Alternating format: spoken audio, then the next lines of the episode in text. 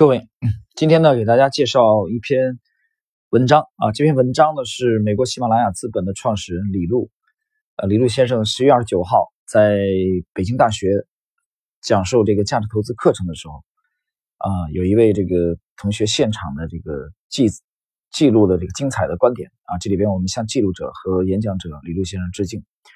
那么李路呢，其实。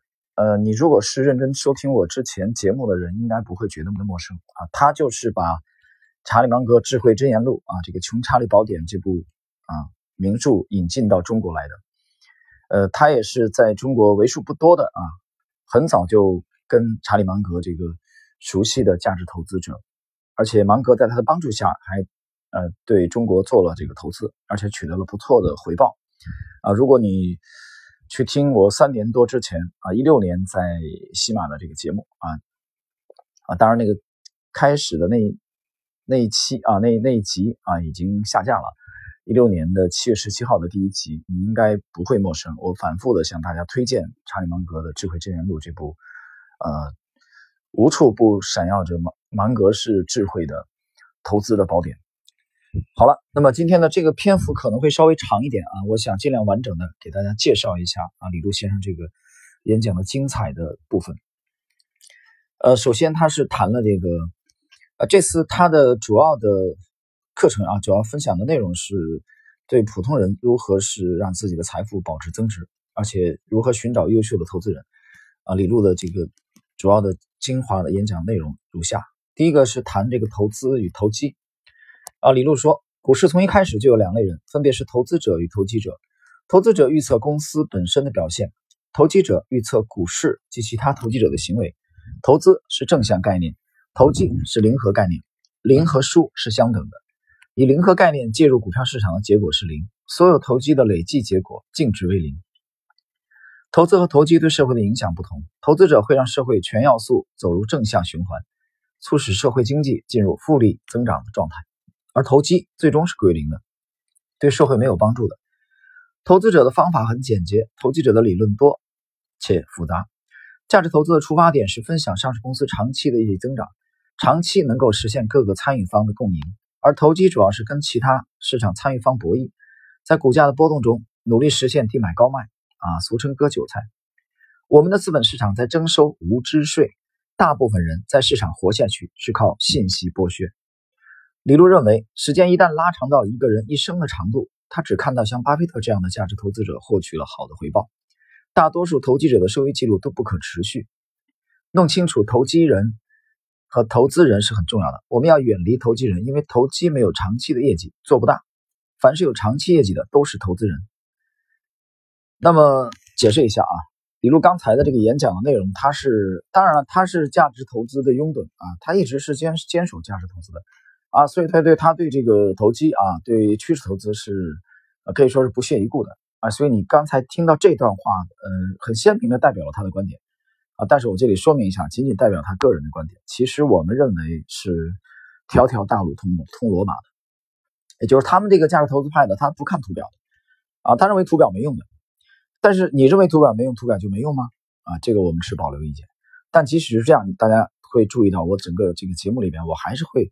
啊，会推荐很多价值投资的呃一些一些高手或者大师的啊很经典的文章啊，虽然他们的风格跟我们不同啊，虽然这里面会有啊很多对趋势投资的趋势投机的这种批评啊，我觉得这是呃风格不同吧啊，大家是各抒己见。好，那么谈到如何能力圈是什么，如何建立能力圈，嗯。我们看它下方的这个建议啊，还有一个这里边边一个小问题是：首先如何做基本面的分析啊？李路是以自己为例啊，讲解了他是如何进入这个行业的啊，其实是误打误撞。李路的数理化基础比较好，当年啊研究巴菲特，从理论到实践，寻找有安全边际的东西。李路看看这个账目净资产比较价格，投账面上资产是市值一倍的公司，如果只去学习从来不做，那么这件事就很难跟自己有关系。而如果研究之后买了，那么以后就会兴趣大增。他举例说，在喜马拉雅，他在研究一个公司时，一定要去搞清楚未来十年这个公司最差的情况可能是什么样的。我这里解释一下啊，他这个喜马拉雅不是中国的这个喜马拉雅 FM，呃，这个电台不是，它是美国的喜马拉雅资本啊，你不要搞错了。接着，另外如何确认自己真的懂了呢？李璐推荐了一个方法，就是找你周围最有见解的，同时跟你是有相反观点的人。只有你发现自己认识的比他更有可能正确的时候，你才能确信自己的看法。李路买了股票以后，天天看买的公司，觉得这是我的公司，我要看他天天在做什么。他借此谈到股票的所有权是心理学概念。理论上的纸上谈兵真的没用，需要对生意本身有兴趣。啊，主要是这个 earning power，他甚至会和投的公司保安聊两个小时。他把自己投资的公司看成自己的孩子一样看待，有足够大的安全边际的时候才敢买。因为我们对未来的预测是有限的，因此需要选择特别便宜的机会啊。这里解释啊，他这种其实依然是左侧买啊，这种安全边界就是股价发生了大幅度下跌之后买啊，左侧交易。李璐啊，研究过这个 cable telephone 公司。研究纽约附近可以去的小公司，有两家同质竞争的加油站啊，质量的质，一家是顾客多的加油站，管理者是印度移民家庭，以此为生，只要有客人来就会给客人递水，小孩子有时间还会给汽车打扫。另一家是雇佣的白人员工，客流量比上一家至少差三倍。李璐特意待了几个小时来观察客流量，因此注重公司是怎么管理的，优势是什么，哪些优势可持续很重要。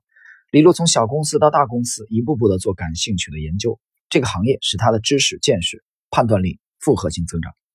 李璐也在不断的做减法。实际的情况是我们很多人都在不断做加法。常见的原因，一个是欲望过高，恨不得所有的钱都让自己赚到；另一个是压力过大，特别是许多面临短期考核的金融从业者，在压力的推动下，不断去捕捉各种短期的机会。我们要确保你在能力范围之内。属于你的机会一定要把握住。一旦了解自己之后，可以慢慢的等待，也可以选最小的可以抓住的机会。投资投的是确定性。我这里解释一下刚才那段话的最后啊，就很多面临短期考核的金融从业者会在压力的推动下，不断去捕捉各短期的机会。这一点其实我们深有体会啊。其实你做资管的话啊，很多人明白两个月、三个月这种是没有办法做的。怎么做？你告诉我怎么做？这是要纯赌博的啊，因为这个周期太短。但是国内很多考核的基金经理的话，可能也就只看一个季度啊，有时候看两个季度那就很仁慈了啊。你的排名靠后的话，可能就把你干掉了，或者你的奖金啊这些。所以这种情况下的话啊，他很难。真正欧美一个优秀的基金经理，他一个周期的话，起码要看五年啊。中国现在目前啊还没有这种氛围。但是你去看真正出业绩的啊，出出出牛人的，像东方资管的这个陈光明啊，和当年的易方达的。啊，江作良等等等等，大家去看这种成长的氛围啊，它都是偏长期的啊，这种机制啊。好，我们继续。呃，另外是谈到李路谈的个人经验的普遍意义。我们投资的是自己真正了解的东西，只要存能在安全边际，其他不懂也没关系。第二，要从所有者的角度看生意，这样对生意的感觉就和旁观者的角度是不一样的。我跟研究员说啊，假如有一个 uncle。去世，赠予你一大笔资产，但你不懂这个公司是怎么经营的，你要去开董事会，你要像这样思考投资公司。第三，知识是慢慢积累的，特别需要对知识有诚实的态度，因为人很难做到客观理性，愿意相信对我们有利的事情。第四，知识的积累和复利的增长是类似的，让你的兴趣机会主导你，这些兴趣和机会本身会带着你不断往前走。每个人能力圈是不一样的，你要投的东西不会太多。把每一件事都搞懂需要很多时间。要赚钱，不在于了解的东西多，在于了解的东西是否正确，是否适合你。需要克服天生的心理倾向和误区。啊，这一点我深有体会，所以我我把他这句话啊作为这一期他演讲的这个题目啊。要赚钱，不在于了解的东西多。继续，呃，接下来他谈了如何去这个考察投资人啊，投资人的品性，独立性加。对商业极度有兴趣。第一，我们是独立的人，价值尺度是内在尺度，不是外在尺度。追求内在的独立性，不要在乎别人的评价。那这点跟巴菲特类似啊，我解释一下，巴菲特是他有内部的积分牌，就说他说你的正确与否，并不取决于多少人附和你、赞同你，你的正确与否取决于你的数据、你的推理逻辑是否正确，仅此而已。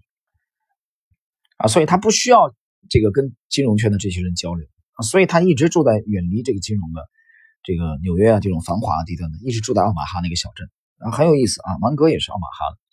好，第二，我们需要客观理性，不因持仓决定观点，保证情绪对我们的影响最小。投资人既要不带情绪的客观分析各种各样的问题，判断以后的事情，也需要不断的学习。第三，极度耐心又非常果决，在没有机会的时候可以什么都不做，在有机会的时候非常果断。芒格先生看杂志《巴伦周刊》四五年只发现一次机会，但还是坚持每期都看啊！大家想想有意思吧？啊，《巴伦周刊》。《巴伦周刊》我没看过啊，在美国非常有名。我不清楚他是，呃，他是不是现在还在坚持这个这个啊一周？如果是坚持每周一看的话，一年至少有五十期。那芒格四到五年发现一次机会，我就算他四年啊，那四年就有两百期，但是芒格还在每期都看。但是平均的概率，李杜帮他算了一下啊，就大概的几率是四到五年，芒格会通过《巴伦周刊》发现一次重大的机会啊，所以坚持非常重要。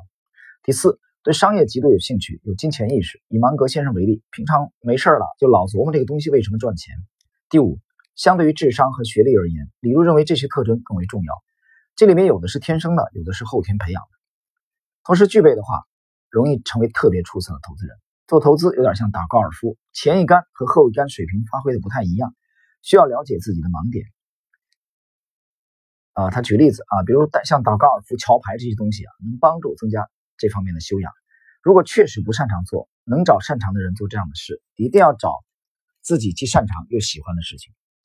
接下来，普通投资人怎么保护和增加自己的财富？第一，cash 至少比投机强啊，就现金比投机强，这是他第一个观点。第二，选择能代表经济发展的指数，长期投资。第三，找到优秀的价值投资人。等于品性、品行加对自己的专业有一定深度的了解，加能力圈啊，加年龄不是特别老，确保可以长期持有。第四，个人投资者最忌讳的是被各种自己不熟悉的机会诱惑，不如选择看起来收益不高但是持续性强的投资机会。长期投资，相信复利的力量，有时离金融圈一线城市越远越有帮助，可以远离一些干扰的噪音。啊，我刚刚举过这个巴菲特常年啊一辈子。都生活在奥马哈那个小镇。第五，最有可能成为复利的是知识经验，但如果学习方法不当，也可能知识老化。因此，要理解复利的魔力。魔力取得复利有多难？只要遇到产生复利的机会，一定不要错过。第六，价值投资也是一种信念，不愿意剥削，不愿意零和。价值投资者是基本面投资人比较挑剔的一类，对安全边际要求的比较高。第七，对于懂的东西要在相当长的时间预测正确的事情，不懂的事情不做。第八，李路还谈到了一个非常重要的问题：投资管理人如何面对压力。他的经验是从开始就不要把自己放在过大的压力下。啊，他当时在芒格的建议下关闭了他的老基金，成立了新基金，从最开始的两百万美元做到一百多亿美元，整个过程用了二十年。李路反复强调要让自己处于一个无压力的状态，啊，无压力的状态。这点其实很难啊！做资管人士，这个客户要对你的这种认同啊，这种信任，这种三观相近，太难，的确是太难太难啊！所以，那么给你施加很多压力的话，其实对你的这个操作啊，会有很大的影响。当然，这个需要双方的磨合。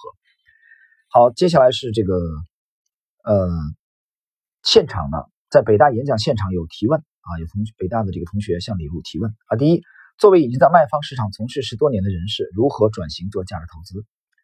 呃，李路说，做好心理调节，有知识还是有用的，但组织知识的思维结构会发生微妙的变化，注意这些重要的变化。第二，有没有见过价值投资的年轻人失败了？为什么失败？李路回答：一个人能坚持把这件事做好，最重要的是兴趣，啊，容易成功的还是兴趣和能力的结合点。第三，怎么确定自己懂和不懂？真的懂和不懂？有没有客观的标准？其实大家注意啊，第二个问题李路基本上等于没回答。人家问他有没有做价值投资，年轻人失败了，为什么会失败？啊，他回答的很婉转，但是我个人认为等于没回答这个问题。很有趣，为什么？大家想想。接着第三，李路的回答，懂意味着你了解这公司十年以后最坏是什么样。这个问题最难的是人的倾向。芒格有自己的观点，必须找到比他更懂的人接纳这个观点吗？第四。价值投资的学习方法是什么？李路回答：用自己的兴趣引导，用科学方法、科学知识缓慢积累，会比其他人更有效率的学习一件事。第五，哪些要素是企业最主要的护城河来源？李路回答：第一，看时间多长，时间长，行业本身的特性是最有效的护城河；时间短，人的优势更明显。第二，优秀的行业资本回报会高于竞争者。第三，啊，第六个问题，您看中的企业家有什么特点？比如回答，可以了解这个人为什么创立这样一家公司会成功。不能割裂，只看人或只看企业，有可能各方面条件非常好的人去做企业却经营不良。第七个问题，毕业后是否先去机构走第一步？要师傅引导。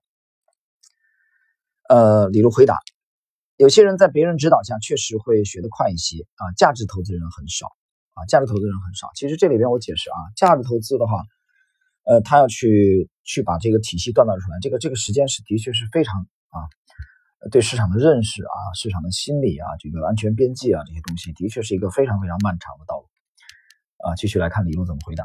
因此，这样的机会非常少，而且特别优秀的投资人不怎么需要顾问。那么。接下来第八个问题，芒格先生的价值投资理念怎么形成？李璐回答：想了解世世界怎么 work，什么 work？啊，什么 doesn't work？啊，就是怎么运转啊？怎么，呃，怎么，怎么能不运转？啊，并愿意从这个实践的角度理解，源自他小时候的兴趣。很多观念从他做投资之前就形成了。他对特别优秀的公司有兴趣。他早年跟格雷厄姆学习了两年多。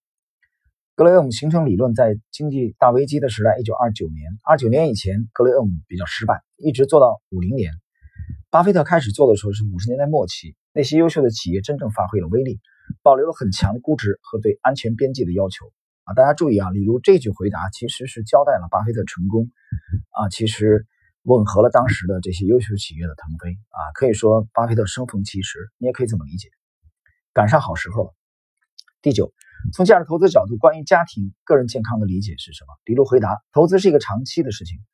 巴菲特职业生涯将近六十年，主要是自己干自己喜欢干的事儿，保持良好的生活习惯，有颗平常心。巴菲特每年还是有固定工资，但并没有收取资金管理费。他把生活安排的很好，平常可持续，待人友善，但躲开不喜欢的人，住在奥马哈，做什么事儿采取多赢的方式。芒格。说让自己配上自己聪明的太太，复利的增长，短短四十年天翻地覆，不用跟人比，双赢，黄金的法则啊！不要这个这个，让年轻的时候特别着急，活出自己的生活，快即是慢。第十，嗯，第十个问题没有记录完全啊。李璐说的是啊美股的问题，李璐说股指越来越高，自身带正循环和负循环。